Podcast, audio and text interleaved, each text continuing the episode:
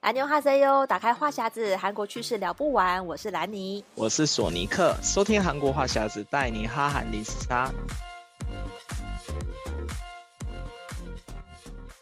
安妞哈塞哟，欢迎收听这一期的韩国话匣子。哇，我们好像有一阵子没有跟大家聊这个韩国的美食了，今天就跟大家来聊一下。其实，如果在韩国住久了之后，有些这种饮食习惯啊，或者在当地常吃的食物，都已经比较融入当地了。这样子，就像在韩国住的人，我觉得大概每一个礼拜或一两个礼拜一定会吃一次炸鸡，所以我们先从这个韩式炸鸡来跟大家聊一下。可是因为韩国炸鸡其实现在因为通膨的关系，好像每隔一段时间就会传出涨价的消息。到底现在韩国一只炸鸡要卖多少钱呢？现在韩国炸鸡的话，以桥村为例，原本是一千六一只原味的炸鸡。嗯然后他后来最近传说要涨价，涨三千，所以变成一万九，原本是一万六，现在变成一万九这样子。嗯，对对对对。然后因为主要是因为你点炸鸡，可能会加一些什么哦可乐啊，或者是加一些其他的什么气气死球，然后再加上外送费的话，嗯、所以很多新闻。我们就是在报说，现在可能要进入三万元一只炸鸡的时代，对，就可能加上外送，大概一块差不多八百块台币，七七八百块台币一只炸鸡，嗯，对，就等于叫一次外卖，因为原本原本外卖的炸鸡是算是外卖的 menu 里面算比较便宜的低价，然后现在连这种低价的炸鸡的 menu 都已经涨到三万元的。这这一个时代就表示这物价非常贵，所以很多人就是想说，哇，什么连炸鸡本这种韩国这种国民美美食、灵魂食物都已经涨到这么 贵，会不会有点快吃不起了？这种这个这个我觉得完全可以同理耶，因为就像在台湾最近那个鸡排也是一直在涨价。嗯，如果说这个灵魂美食在韩国是炸鸡，台湾就是盐酥鸡跟鸡排。我也是看到那个鸡排涨到现在也是要在八十八十五啦。哇我也是跟朋友说，哎、欸，鸡排百元实在应该要来了。就是有可能，有可能之后就是要一百块才可以买一块鸡排，你可以想象吗？就是以前最便宜的鸡排好像四十块就有吧，嗯、真的是差很多哎、欸。嗯、然后韩国的话，我觉得炸鸡，因为它比较不是那种一人份，都是有点像是全家餐的概念。对啊，就是很多人都会就是全家。嗯、你说像韩国人不是都有什么看棒球比赛的时候一定要叫一个炸鸡来吃吗？这种就是就是很很常要吃的食物。那如果全家人这样，以后可能会。就是减少这个点炸鸡的，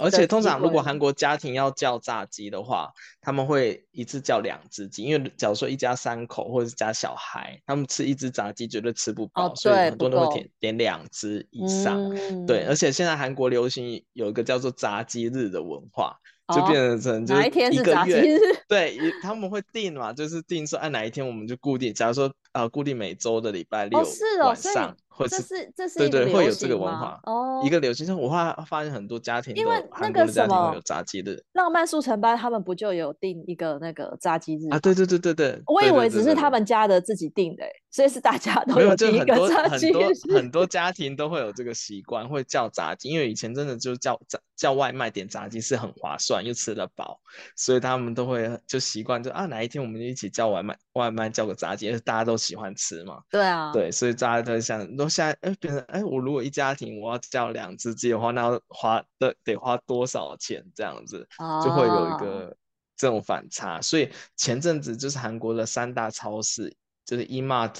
Home Plus 跟乐天超市都有在推那个超商炸鸡，就大家如果去。超超市的那个熟食区呢那边就会看到他们有炸好一桶一桶的那种炸鸡，现成的熟食，然后他就卖九千九百块韩币，大概是台币两百五十块吧。哎、欸，可是那个好吃吗？抢购。对啊，是便宜，就是味道会差了一点，但是一样是一整只鸡，然后吃得饱。啊、对，然后我就很多新闻就去排，就是拍那些就是排队的人潮，嗯、听说很多人。就是没买到，就是造成缺货。嗯、然后有的有的超市甚至把那个九千九的炸鸡拿来做广告，就是限，就是我特地在某一某一个时段，然后可能限量一百桶，一百只炸鸡，然后就是很多人就会去排队，为了要炸鸡，然后就去超市那边购物啊之类，顺便买一些其他的东西。不过这个价差是真的蛮大的啦，就是。就算是、嗯、算是很便宜，像台台湾的超市是会卖一些这种熟食，可是好像烤烤烤的是比较多。可是像这种炸鸡的话，我觉得大家应该还是就买路边盐酥鸡会比较方便吧。因为如果你要，因为炸物通常就是要新鲜嘛，放在超市有可能他会觉得就是没有那么热腾腾的，嗯、可能会就是变软啊，或者是变冷。对，所以我觉得、这个、会变干。对啊，我就我就是在想说，在超市到底会炸的好吃吗？就是我跟那种专卖店，当然有有些人排，他们去拍那些排队，他们就是觉得说，哎，其实差不了多少。就是如果以原味炸鸡来来说，但是你看，假如说他一家人要吃吃两只鸡才会饱，那他再花这九千九，他只要就是九千九乘二，可能两万块韩币有找，他就可以全家饱嘛。嗯、但是他如果叫外卖的话，三两万块还叫不了一只鸡的时候，那就尴尬了。所以他们就很多很很看到很多都是家庭主妇或者是那种。韩国的爸爸他们去排队，就是为了、嗯、哦可以买买来就是大家全家一起吃的这样子。对啊，对，但我自己也吃过了，确实确实差我。个人觉得口味差很多，就是还是有品牌的炸鸡比较好吃。我觉得大家如果去韩国旅游的话，通常还是吃有品牌的，就是像像兰妮也是，我我自己去韩国，我一定要吃的就是桥村炸鸡，因为它目前还没有、哦、台湾还没有，而据说就是最快在今年的第三季会进来台北开第一间店，我非常的期待，因为现在韩国的炸鸡品牌，呃，在台湾其实也有有几家，像我们起家鸡啊，然后那个 BBQ 啊，就是 BB。Q 的生意也还算不错，嗯，我也吃过几次，我觉得味道是很就是很到底，我觉得这个这还不错。但是在台湾，如果说以后诶我真的乔村来的话，我觉得这个战局可能会有一点改变，因为台湾人对这个很熟悉嘛，对吧，啊？然后所以就跟大家聊一下，说韩国的这三大的这个炸鸡品牌，桥、嗯、村、BBQ 跟 BHC。这这些这这三个其实是有一些这个渊源的小小的故事，对，因为现在韩国市占率第一的是乔村。但其实乔村不是最早的那个品牌，哦、最早的炸鸡品牌是其实是在一九六零年，在那个明洞的营养中心，就是现在现在那个位置还在，但它只主要其实是卖的是生鸡汤，然后它其中还有一个、哦、对对对，还有一个品相是那个就是电器烤鸡，那是最早的炸鸡，嗯，然后再到了一九七零年以后就开始流行通大。就是通达的话，现在大家如果去那韩国的市场，对。对，整只的炸鸡，然后很便宜的那种炸鸡，有有掀起一份就是一一波那个韩国炸鸡热潮，然后再再来是到一九八四年，就那时候是 KFC 刚进入韩国的时候，嗯，然后那时候听说很多媒体去拍，但那时候 KFC 的那个消费对韩国来讲还是太贵，所以虽然很多就是很有钱的人才会想说啊，我去。买个 KFC 炸鸡来吃这样子，啊、对、嗯，那个时候物价是这样子，嗯、然后一直到后来一九八六年的时候，又有一个第一家的连锁炸鸡品牌叫做 Mexican Chicken，它是墨西哥炸鸡，但他卖的是韩式韩式炸鸡，有羊羊柳的那种、嗯、的那种开始就开始有很多连连锁的炸鸡品牌，然后一直到一九九一年的时候，桥村炸鸡才开始它第一间的炸鸡品牌。嗯，对，然后接下来是再来是 BBQ 炸鸡，BBQ 炸鸡是一九九五年创立，然后一九九六年才开第一间店，然后它也是掀起一阵旋风这样子，然后在韩、嗯、在韩国就是扩张的很快这样子，嗯、然后、嗯、然后他那时候并购了一间叫做那个 p i o h a n a Chicken，就是一心炸鸡。嗯，然后这个一心炸鸡是 BHC 炸鸡的前身，它是后来被 BBQ 收购以后才改名叫做 BHC，要不然 BHC 原本是一心炸鸡。大家有可能会对 BHC 有点不太熟悉，其实 BHC 是在那个韩剧那个来自星星的你的那一部韩剧以后就爆红，对，因为他那个时候就嗯，对 BHC 就请他代。当代言人，然后那个时候就大红，然后他有个那个布林可可炸鸡，就上面会撒那种那个有点像海苔粉还是起司粉的那个炸鸡，嗯，就是很红，就在那时候造成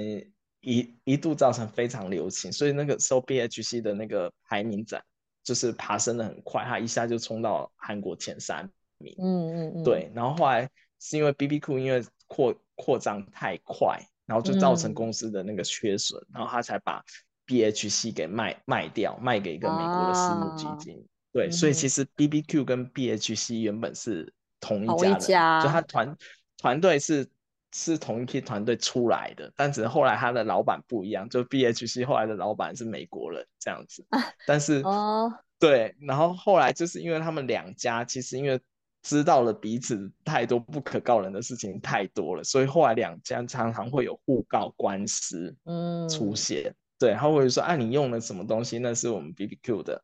然后 B H 就是就就会踢爆说啊你你那个会长儿子挪用 B B Q 的钱之类的，反正就是他们就是后来就是互告，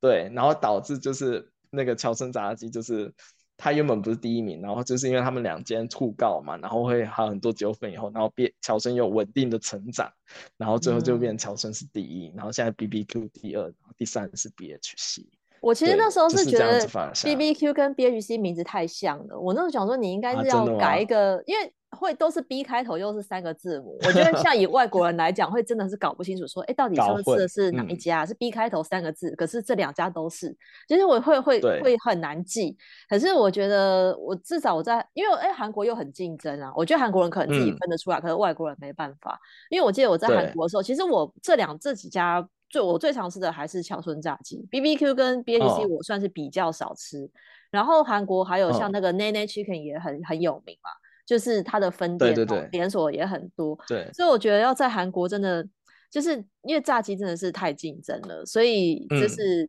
他们常，我都会一家会一家炸鸡会认认一个招牌 menu，哦，吃了就是我是会记记那个招牌 menu，我就会想说啊，我要吃哪一个炸鸡这样子，我不知道。而且我觉得，我觉得，我觉得代言人也很重要哎，我第一次吃桥。村其实是因为是 SJ 代言的。所以我那时候去的时候还特地去，我记得我是去那个要去呃景福宫附近那家门市，然后我还查了，就是、嗯、就是我去那边我还跟人家，因为我外带嘛，所以就附那个纸盒，嗯、那个纸盒上就是有 SJ 的那个图图图案，嗯、所以我想要收集，嗯、我就很我就那时候有问他说可不可以再多给我一个纸盒这样，因为我想带一个干净的纸盒 回来做纪念。啊 那他有给你吗？有有有，然后后来他也知道都是粉丝来买，然后我后来我刚隔几年又去了宏大那间分店的时候，那时候他有出海报，也是我也是跟他要、啊、要了海报，所以就是你买那个明星代言的，然后还有周边可以拿，我觉得这就是一个吸引力。对，所以那时候我就是很多 SJ 的粉丝，就是去韩国旅游就一定要吃啊，这是一个朝圣这样子。然后其他的，因为以前乔村炸鸡，我记得是他明星营销一开始做的最成功的。因为他之前有、有一阵子说，你买炸鸡我送你海报，对啊、或者是买炸鸡我送你年历，对对对，年历我也有，对对对，对 有一年我买到年历，大家都大家都疯狂买那个炸鸡，然后还会打电话问说，哎，你那边还有没有？对，我觉得还蛮厉害的。哎，那个周边真的很不错哎，我觉得这个行销很棒。可是后来就换成，后来好像换成李敏镐，然后现在已经不知道换成谁了。反正他就是桥村，桥村隔段时间会换，嗯，改了。改了他们的营销策略，他乔村现在就变不请明星代言，哦、现在都没有了啊。对，现在后后期就不请明星代言，反而是其他品牌就是一直狂请明星。然后现在乔村他就是改改，可能是因为因应物价的关系，所以那个乔村他后来就是比较偏向于他就是我就着重着重于他们的产品，他就不请明星这样子。可，可是我我上次上次去韩国是二零一九年的年底，然后我记得我那时候去吃的时候，我是吃在呃东大门附近的一间桥村，可是他那个店面是在地下地下一楼的样子，我就那时候觉得说，哎、嗯。怎么有点有点落魄？就是桥村店面不是要在 比较显眼的位置，就是应该我之前在江南吃过，在二楼嘛，那个招牌很很大，然后在 B one 就觉得，哎、嗯，那招牌很小，会会很容易错过，找不到。我那时候还想说，是不是桥村不行了，嗯、就是 变成变成那个比较比较不显眼。可是他在 B one 的那个平数也还是蛮大的，嗯、然后生意也还不错。对。因为我觉得那个桥村那个蜂蜜炸鸡还是很招牌，就是很好，还是经典。对啊，哎，为什么其他家好像没有这个口味的样子？其他家有有出类似，但是不红，就是它的那个酱汁没有没有选，就是没有弄到。那个金属，它这个配方就不知道为什么就吃完还是就是它，还是小陈最好吃。后来会发现，后来发现会有一些其他炸炸鸡，就是哎某某家炸鸡的某个 menu 火了以后，就其他炸鸡会点到类似的产品，但是你就吃起来就觉得好像没有那么好吃，还是就是最火的那那个品牌的炸鸡的那个口味是最好吃，都会这种感觉。我也不知道为什么，就是常会这样。因为我觉得，如果大家只，我觉得如果只吃原味的，我觉得差异不大。可是我觉得韩国炸韩式炸鸡好吃就在于它是那个央牛因为它的那些蘸酱都有特殊的味道，嗯、所以你一定要吃一些像这种蜂蜜口味的啦，或者是呃什么香蒜或是什么酱油，就是它、嗯、啊，它对它是好吃在那个 Yangnyum 口味的，嗯、所以我觉得这个大家去韩国旅游记得就是不要只要点原味的，你一定要点有有酱料，这才精髓。对，对或者你就吃盘盘也可以，对，两种都可以吃。对，盘盘也不错。然后不过最近因为韩国炸鸡不是涨价嘛，嗯、然后我发现现在很多各个大品牌的炸鸡就开始推出半只鸡套餐，所以现在大家如果一个人来的话，也可以点炸鸡，就不用怕吃不完。对但是我还发现半只鸡的的那个价钱是以前以前好还没涨价之前的一只鸡的价钱几乎是一样。哦，那就是变变相涨价，就是对啊，物价通膨的关系。然后，对对对，但是在韩国炸鸡店因为还是很火嘛，所以炸鸡店现在说在全国有八万间，真的是就是每每隔几步路就会就会有一间炸鸡店。这个是就是除了那些连锁大品牌，也有很多是那种独立的炸鸡店。我觉得。就是你，你随随便到韩国路上，你不可能看不到炸鸡店，这个就是很、嗯、很特殊的一个文化。但是韩国每间炸鸡店，我听说他们有的时候用，因为韩国的鸡是有分 size 的，就是他们、啊、就是每每个品牌用的炸鸡，它可能 size 会有一点不一样。像有有些人就说，哎，他觉得跟同类的一般的炸鸡店，他用的那个炸鸡的 size 是比较大只的，嗯、就你吃起来其实它的它是比较重的，就你可以吃比较多的肉。嗯，然后某某些品牌的炸鸡，它可能用比较小一点 size 的，那你可能就是吃的比较小，嗯、但它就是可能比较便宜。啊、对，它就是有不同，会就是那个鸡的尺寸其实是有差，虽然都是一只鸡，都是同档，但是，但是大小有差。对对对对，都是炸鸡，但它的就是会有会有差，就大家会会去吃。有些人想哦，我想吃饱，那我就点这一家。对，嗯，有啦，我我觉得真的就。是可以去韩国旅游时候比较，因为像台湾比较常看到的是，比如说肯德基嘛，全家餐一桶九块鸡，嗯、然后台湾还有一个胖老爹，也是走这种就是全家餐的路线，所以如果是聚餐的话，嗯、大家通常会点就是一桶，可是台湾这种一桶里面部位就不是一整只鸡，通常都是，诶、啊。欸，就就鸡胸啊，然后鸡翅。这这这主要是这两个部位，嗯、然后就是就是会有八到九块吧。台湾这样一桶的话，大概台币哦，我记得胖老爹好像没涨价钱的话，大概三百以内有找，就是两百两百七十九之类可以吃得到。现在可能变贵了啦，嗯、但换算跟韩国比起来，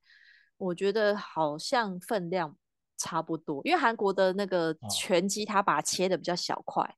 它它比较不是不是可以，除非你是点很明显就是鸡翅是一个，也有好像也可以点全部都是鸡翅的，对，可以，或者全部是鸡腿，鸡。腿，对对对对对，可以，它可以分开点，但哦，但但这样点会比较贵，就一只鸡是最划算，就刚好一只鸡，因为鸡因为鸡腿比较贵吧，所以你如果点到都是鸡腿比较多的话，就就会比较贵，嗯，但是我觉得我觉得它因为台湾就不会炸整只。鸡的那个部位啊，所以是吃起来好像是那个爽感有差。台湾通常是，一整一个部位比较大块，然后韩国全鸡把它切成小块，我觉得吃起来会不一样。可是我觉得在韩国这种把它切小块，然后比较入口比较容易，而且你可以吃到不一样。韩国还流行一个那种生沙 chicken，就是单纯它的那店。生沙就是没有骨头的啊，我以前都点生沙，专门只出生沙。然后他就是你叫一只鸡然后他就帮你用笋散然后可以用四种口味然后就是给你送就你一次可以吃。因为我不知道大家有没有发现如果你点的是去骨的话你可以吃比较多。我我个人是这样啊哦但是我觉得分量应该是一样的因为它一定是故意把它还是称重对对称。重但它就是。帮你做做成很多口味就是它一次就可以四拼但是它就是全部是笋散就是大家之后来韩国的话也可以看到像像现在很多次卖那种生晒炸鸡就它不要招牌就点它是什么什么生晒炸鸡对啊就跟台湾的那个无骨盐酥鸡一样啊你因为吃习惯无骨盐酥鸡你就不想不想啃骨头 就是懒惰对很习惯就可以挑战就每次来吃一个不同牌子的炸鸡我觉得这也是也不错的一个体验就是因为每个牌子都会有它一个招牌。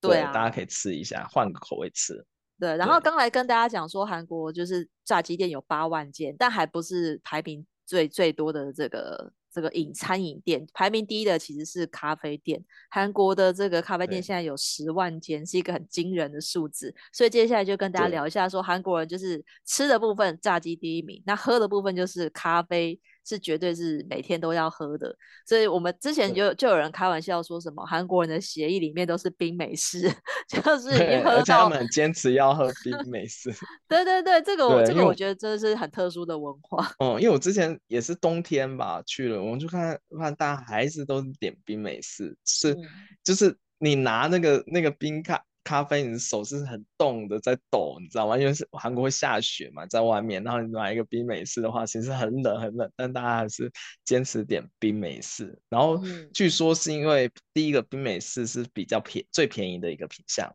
嗯，然后第二个是冰美式的那个热量比较低，卡路里比较低。嗯、然后第三个是因为冰美式可以消水肿，然后对减肥有帮助。就是还觉得说这个冰美式还可以减肥，所以就有这些好处。所以说韩国人就是一定就是要喝冰美式，而且韩国的那个咖啡店数是全世界排名第一的，就是平均，他好算一下，平均每一百万人就会有一千三百八十四间咖啡厅。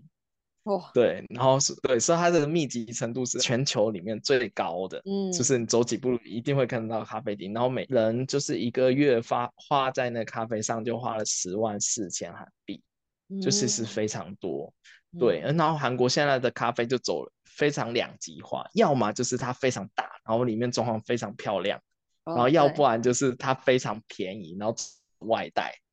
就是韩国这两极化是越来越明显，越来越明显。就很多人就是，哎、欸，我会去专门去打卡一些王王美咖啡厅，然后但他的咖啡厅就是，我个人觉得那咖啡就比较普通一点，但是他这种就好几层楼，他一整栋都是他的咖啡厅。就去那边就是为了拍照打卡，啊，不是为了喝。对，就拍照打卡。对，就这这种咖啡厅很多，然后就不知道大家有没有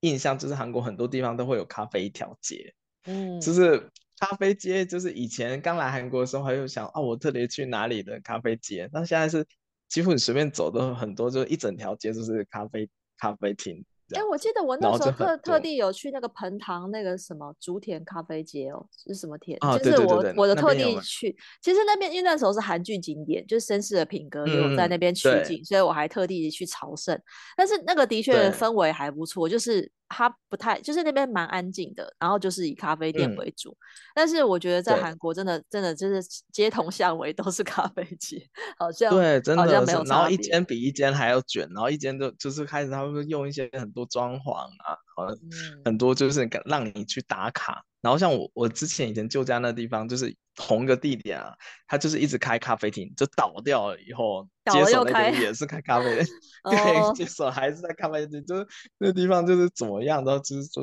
就是做咖啡厅，我就觉得还蛮妙。然后那个咖啡厅的那个密集程度也是非常夸张，对，所以我就觉得啊，咖啡厅真的是就是韩韩国人是想他到那个创业的话，第一个进去的想法一定就是咖啡厅，因为他们有个统计说，就是。创业的那个饮食店里面，就是咖啡厅还是最多，嗯嗯，而且是十就十十年来都是最高，而且还在持续增长。哎、欸，可能是因为那个创业门槛比较低吧，嗯、买一台咖啡机就可以就可以开店这种感觉，所以对，然后再加上韩国人梦想也是他们想要开咖啡厅，就是有啊，我自己有钱，我要也要做一个咖啡厅这样，嗯，所以我觉得还蛮妙。就连韩国，你去到乡下田里面。你都可以找到咖啡厅，就是 到处都有的那种感觉，我就觉得还蛮惊人的。就是我觉得 台湾如果把那个密集度，把那个超商加超商咖啡加进去的话，我觉得应该也会蛮高的。哎，就是如可能不比韩国这种街边店，啊、可是韩国因为因为台湾超商也很密集。把超商也当做咖啡店来算的话，嗯、就是也很密集。对，最近因为韩国那个物价上涨的关系，然后所以现在就变成大家都往平价咖啡市场走嘛，然后就变成说韩国的超商咖啡突然异军突起。所以听听说去年的那个韩国四大超商就卖了五万杯的咖啡，然后相当于六千亿的韩币的营业额。哦，可是我记得你说那个韩国的咖啡店那个的店超商那个店员服务很差，不知道，就是叫你自己泡。啊，就是对啊，就是韩国的超商都是他是卖杯子给你，然后你要自己去按。对，因为我自己以前也是买过好几次，然后他就是出来的那个咖啡量都很少，大概只会 到大六成满吧。就是你买那个咖啡杯，半杯出来就是六成嘛。但对啊，而且因为你是自己弄嘛，然后你又没有办法再去按多按一次，嗯、然后店员店员就说啊，我们量就是固定这样，所以每次买我都觉得韩国超商的那个咖啡的量都都很很不满。然后因为台湾以前都是会那个店员会帮你加到满。对，然后在韩国就没有，然后就觉得好有点落差感很大这样子。嗯，对，然后但是韩之前韩国有出一个报道，说有有咖啡师去评测，去盲测以后发现韩国超商的咖啡豆用的还比星巴克还要好。我不知道这是不是超商有自入。广告，但但是我是确实有看到那个报道，说他们去盲有请咖啡师去盲测，说呃韩国超商的那个咖啡豆竟然是比星巴克用的还要高级的咖啡豆，这样，但是卖很便宜，它一杯才卖一千块韩币左右，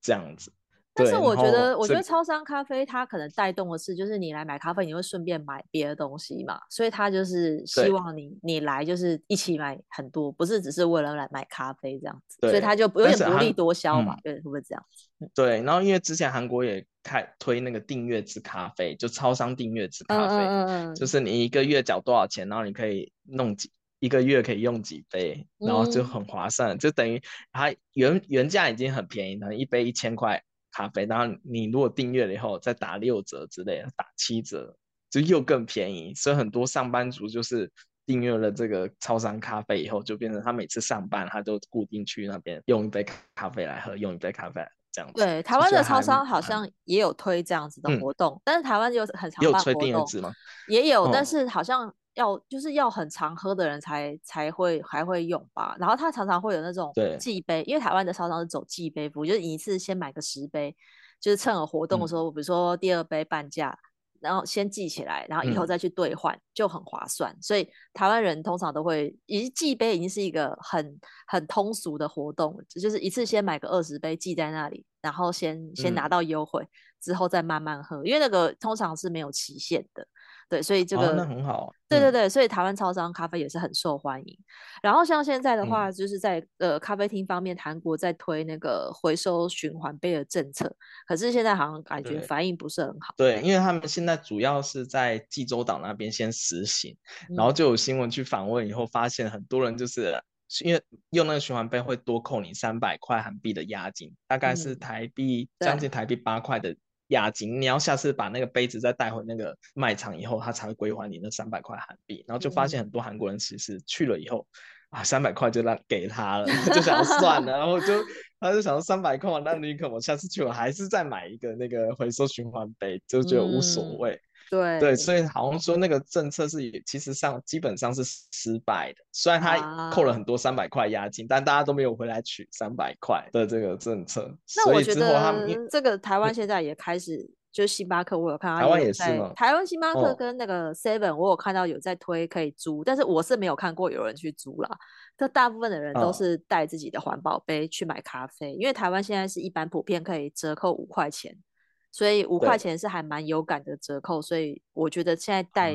杯子的人有变多是真的。可是韩国人好像不习惯自己带杯子，他们还是不习惯。哎，但是我看办公室有些人还是会有自己的杯子，但是如果你说叫他他不会带出去，嗯，他比较不会带出去。如果说是办公室他自己用的那咖啡，他会用自己的那杯子是没错。但如果说你是出去外面看到咖啡店的话，通常还是会。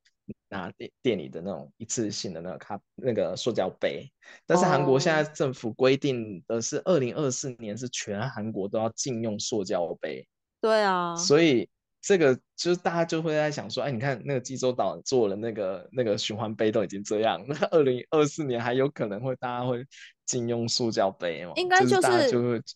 跟台湾一样改成用纸杯吧，因为台湾现在也是不准那些手摇饮用塑胶杯，所以以前像那种清新啊，还会有那种什么保利龙杯，现在也完全不行。现在是全部热饮跟冷饮都用纸杯来装，嗯，然后它也不主动给吸管。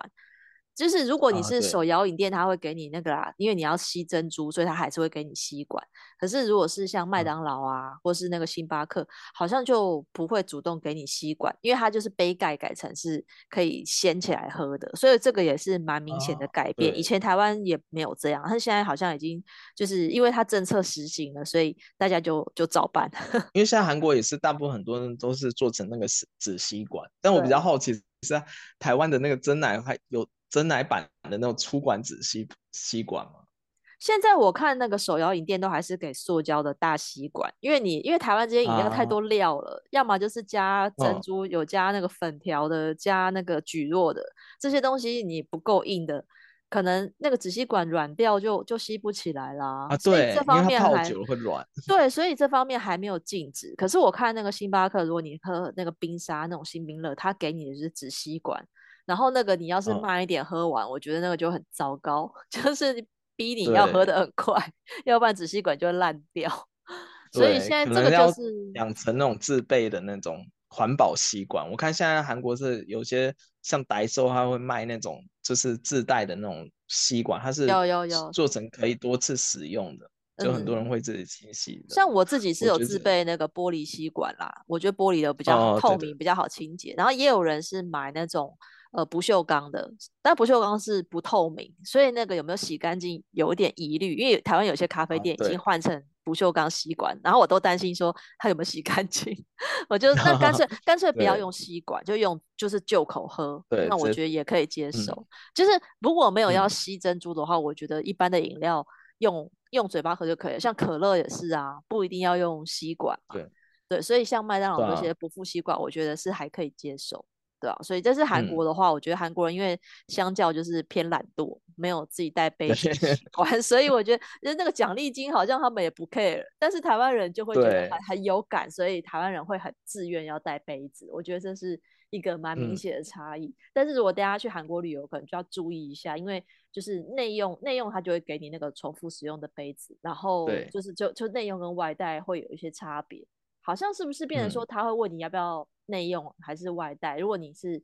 外呃内用，一般都会是那个外带杯。对，一般都是问内用外带。但其实前阵子因为疫情的关系，所以有的时候内用它还是会给你一次性或外带杯哦。因为台湾现在好像就有点严格。对我记得我上次在一个卖场里面的星巴克，然后因为我就想说我要坐一下，会喝不完要带走嘛，所以我跟店员说呃，请给我外带杯，他就用他就外带杯装给我。结果我坐在里面喝没五分钟，嗯、他就跑过来问我说：“呃，小姐，你如果是要内用，就不能用外带杯。”我说：“可是我等一下就要走嘞。啊嗯”我说：“我等一下大概在十分钟就要走，我会喝不完。”他说：“嗯，那我先帮你倒在那个内用杯，然后你要外带的时候，我再装外带杯给你。”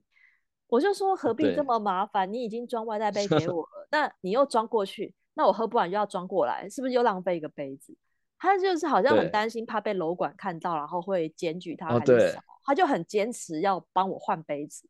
我那时候真的觉得莫名其妙，嗯、就是你已经装外带杯，不能就用外带杯喝吗？他超坚持的。真的。如果有时候以前韩国也是这样，以前韩国疫情前也是这样，他会说有人在看，因为他们会收到检举，啊、检举的话店里就会罚钱。对，哦、所以他们就会要求一定要这样子换来换去，真的是可能之后也是会这样，因为前阵子因为疫情关系，所以比较放松。我估计现在因为疫情过了以后，就是开始抓这些环保违规的店家的人也会变多，所以可能之后大家也是会变成这样。对，对啊，我我是后来我想说算了啦，因为我就是通常因为我很少在，就是我那时候只是就是路过，想要坐下来先休息一下，但是我知道我一定喝不完，所以我才跟他说我要那个内用，但是我要外带杯。但是后来我就想说算了，以后我可能就带我自己的环保杯，嗯、你就不用管我是内用还是外带，因为就是我自己的杯子，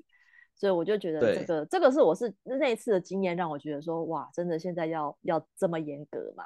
那那我觉得对，不过也是推行环保，就是还是自带杯会比较好。那之后大家如果来韩国旅游的话，其实带自带杯去咖啡厅也有一百到五百韩币的折扣，哦、所以也是有是有一些韩。嗯对，也是有些好处啦，所以还是就行，就是推行环保，大家带自带杯也是比较好，因为毕竟以后二零二二四年以后，韩国也是全面禁用塑胶杯，对所以有自带杯，哎，还可以有优惠，呢我觉得还是不错。好啦，台湾人应该可以有养成这个习惯，只是说出国旅游的时候就懒惰，可能会带水壶，嗯、可是可能不会带装咖啡的杯子。就是 如果它可以通用，当然是最好了。对啊，就今天就跟大家聊到这边，韩、嗯、国人的这个炸鸡跟咖啡的文化，如果去韩国旅游的话，可以来印证一下是不是像索尼克跟兰尼说的这样的内容。那如果喜欢这期内容的话，欢迎到我们的呃赞助连接，请索尼克和兰尼喝一杯咖啡。那如果想要加入我们韩国话题的讨论，可以在脸书加入韩国话匣子的社团，想要 follow 韩国的讯息，可以加入我的粉砖